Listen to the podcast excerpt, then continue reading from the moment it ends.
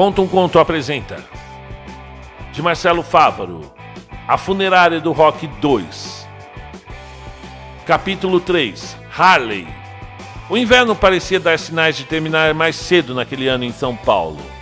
Já podíamos exper experimentar noites mais calorosas em pleno começo de setembro. Seguíamos tocando muito, e a agenda normalmente começava na quarta, num porão que mais parecia uma bate-caverna. Na quinta tocávamos lá no Pode Crer. Sexta-feira eram em dois lugares, a noite era cheia. Sábado a gente sempre deixava a agenda vazia para eventuais festas, sítios, clubes, essas coisas. E domingo a gente aquecia no bar cáustico e depois subíamos para tocar no inferninho da vila. A ideia era fazer caixa para viagem. Tirando Juruna, parece que todos queriam dar mais alguma chance para a cidade da montanha, a encruzilhada das almas. Os planos do passeio começaram a ganhar corpo. Uh, eu só não vamos parar na lanchonete da coxinha, combinado? Eu disse. Claro, né? respondeu a Nicole, fazendo carinho no Nocerato. Nocerato, o nosso cãozinho herói que trouxemos das Minas Gerais.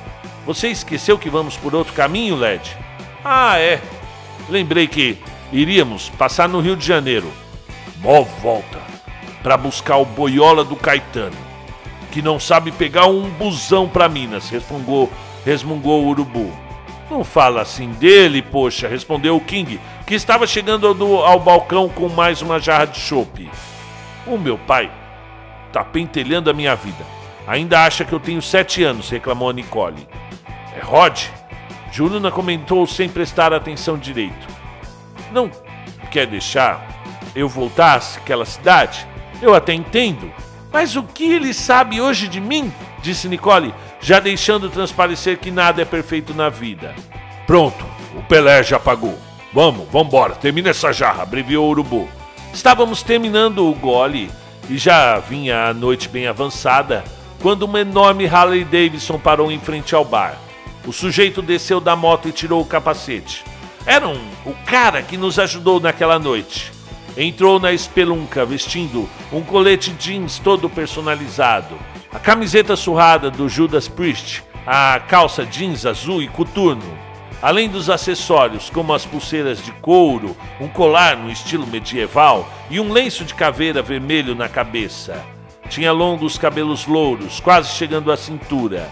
Fiquei observando o sujeito parar em frente ao balcão e pedir uma dose de conhaque, mas ele trazia o seu próprio copo, no estilo viking, para o bar. Viado, comentou o urubu. Com certeza, concordei. Nocerato olhou para o cabeludo e rosnou. O nosso cachorro iria ter essa antipatia pelo motoqueiro até o fim de sua vida. E que tipo de gente traz o seu próprio copo para o boteco? adicionou Juruna. E esse cabelo? Fez alisamento? continuou Urubu. Vocês estão com marcação com ele, interviu a Nicole.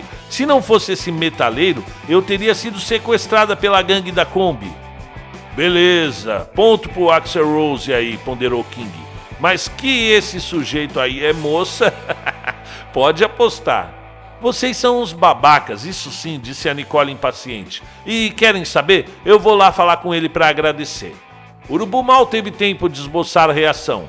E quando olhou, sua namorada já estava encostando no balcão para puxar papo. Entretanto, a conversa não durou 10 segundos. Bastou o sujeito abrir a boca e não ouvimos o que ele disse. E para a expressão da nossa amiga, mudar completamente e ela descerir um baita tapa no seu rosto antes de sair do bar agitadíssima. Urubu já se levantou imediatamente e veio arrastando já a cadeira, doido para usar na cabeça do heavy metal. O que você falou para ela, arrombado? inquiriu o Urubu. Nada, disse calmamente o sujeito, com seus olhos bem azuis acinzentados. Então por que ela ficou doida contigo? perguntou King, que vinha chegando. E quem vai saber? respondeu o motoqueiro sem sequer olhar para a gente. Ela apenas perguntou o meu nome e eu respondi. O urubu ficou uns instantes sem entender e depois arriscou a última pergunta: E qual o seu nome? Harley Horas. Fim da parte 3. Capítulo 4 A Garota do Parquinho. E onde você vai dessa vez, Leandro? É um festival, pai. É coisa da banda, respondi. E iria avisar pra gente quando? perguntou minha mãe enquanto lavava a louça do jantar. Eu não sei, mãe. Você sabe, essas coisas eu prefiro não incomodar. Eu sei que vocês não gostam. E ao invés de procurar um serviço, né? É muita irresponsabilidade, disse meu pai, ainda terminando de comer. Foi mal, pai. Ó, eu prometo, quando eu voltar eu vou encontrar um trabalho. E quem vai olhar esse cachorro pulguento? implicou o meu velho, olhando para o nocerato que rolava pelo tapete da sala. E, tá bom, pai, ele vai comigo, relaxa. Está bem, acredito. Ó, cuidado, viu, Leandro? Nada de se hospedar em casa de tortura vampiresca por aí, viu? Você venceu, velho, sem vampiros.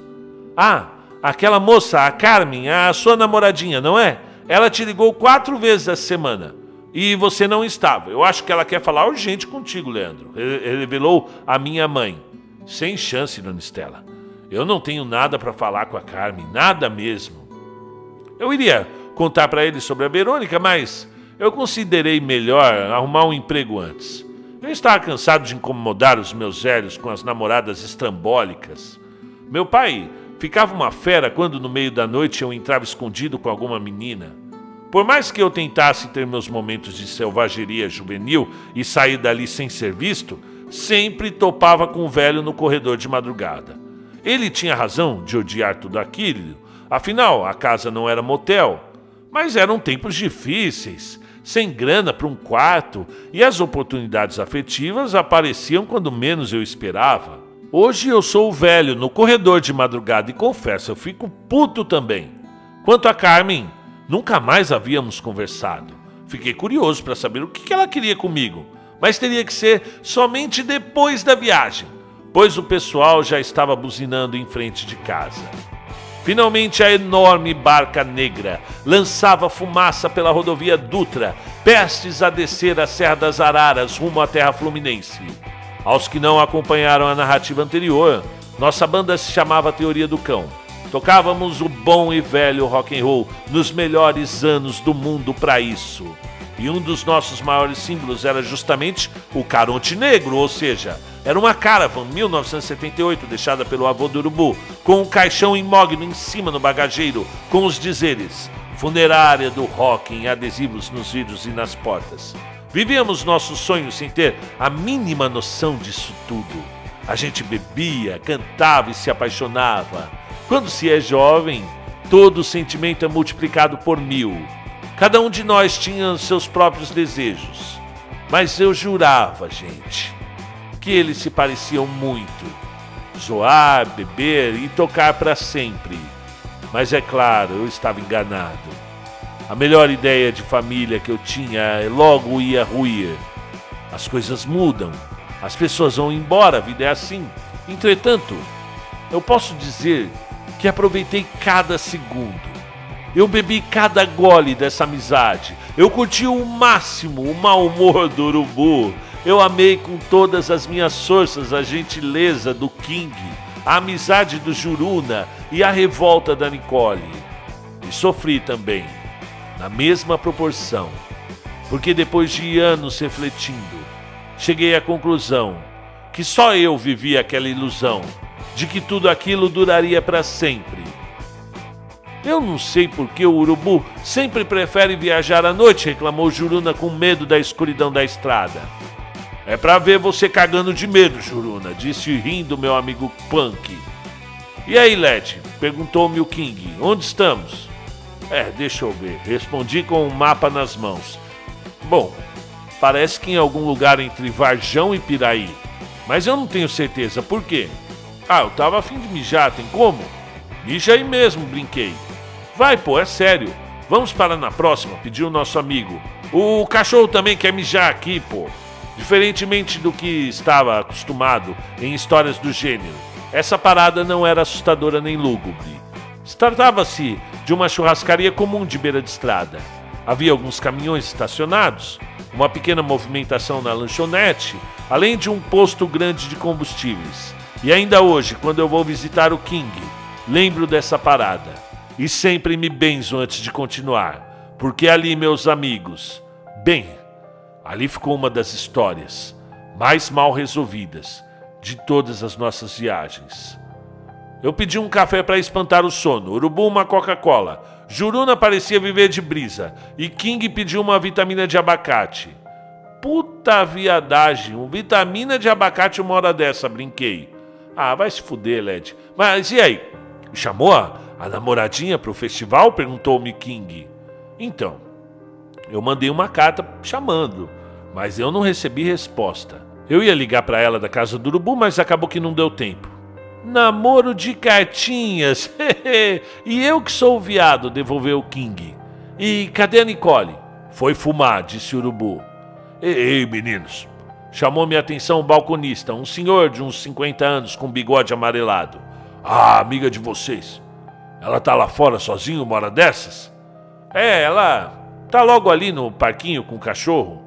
Olha, meninos, disse o homem de uma forma bem esquisita. Se eu fosse ela, eu não ficaria sozinho nesse parquinho, principalmente a essa hora da madrugada. É perigoso? perguntou Juruna ressabiado. Tem ladrão lá? Não, por essas bandas não costumam roubar nada, respondeu o homem, dando uns pigarros. Aqui. Aqui o povo não tem medo de quem está vivo. Ah! devolveu o urubu. Então tem fantasmas aqui. Essa eu gostaria de ver. Nunca sou, menino. Você não aguentaria uma coisa dessas. Não sei se já ouviram falar, mas em todos esses anos de existência dessa estrada, já ocorreram centenas de acidentes fatais. E a grande maioria nesse trecho em especial. Muita gente desencarnou nessas curvas aí para frente. Eu mesmo já vi muitos mortos na estrada. Até mais do que a minha mente suportaria. E por isso eu dou esse conselho. Essas histórias fazem a viagem ser mais rica, pensei. Quem não gosta de ouvir causos do interior, ainda mais contados por um local? Rimos a beça do companheiro, agradecemos o conselho e pagamos o lanche. E ao sair, encontramos Nicole parada, no meio do parquinho, imóvel como uma pedra, olhando para o balanço vazio. Chamamos a nossa amiga e nada, gritamos em nenhum movimento. Cheguei perto e eu a toquei nos braços. Estava fria, como um defunto, os olhos fixos no brinquedo, que ainda se movia lentamente. Vamos, esquisita, pedi tentando puxar ela para o carro. É, Led, é você? perguntou Nicole, apenas em um sussurro quase imperceptível. Não, é o Flávio Cavalcante, claro que sou eu. Vamos, vamos embora, vai, Nicole. É, Led, você está vendo alguma coisa? perguntou minha amiga, com os olhos arregalados e cheios de lágrima. Eu estou vendo o balanço, respondi. Tá de brincadeira, pô? Cadê o Nocerato? A, a menina, Led. Cadê a menina?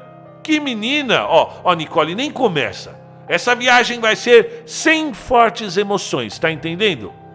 Led, pelo amor de Deus, tinha uma menina aqui com um vestidinho branco. Ela falou comigo. Nicole, ó, nem brinca com essas coisas. Já disse ficando com receio de que estamos naquele parquinho aquela hora sozinhos. Eu estava fumando, o LED, eu estava fumando e olhando os carros passarem na estrada. Então eu sentei naquele banquinho ali. E quando eu ouvi um barulho no balanço, e ela, a menina, sabe, toda loirinha com o vestido branco, usando sapatinhos pretos. Você precisava ler, LED? É, parecia uma princesinha. Ela disse: Oi, moça, você pode me balançar? Cara, na hora eu nem pensei o que, que uma menina estaria fazendo aquela hora sozinha no parquinho na beira da estrada. Eu fui e apenas balanceia. Moça, você parece minha irmã, sabia? E onde está sua irmã? perguntei. Ela morreu. Que pena, eu disse. E, e os seus pais, onde estão?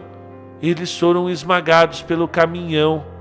Nossa, não fale assim, menina.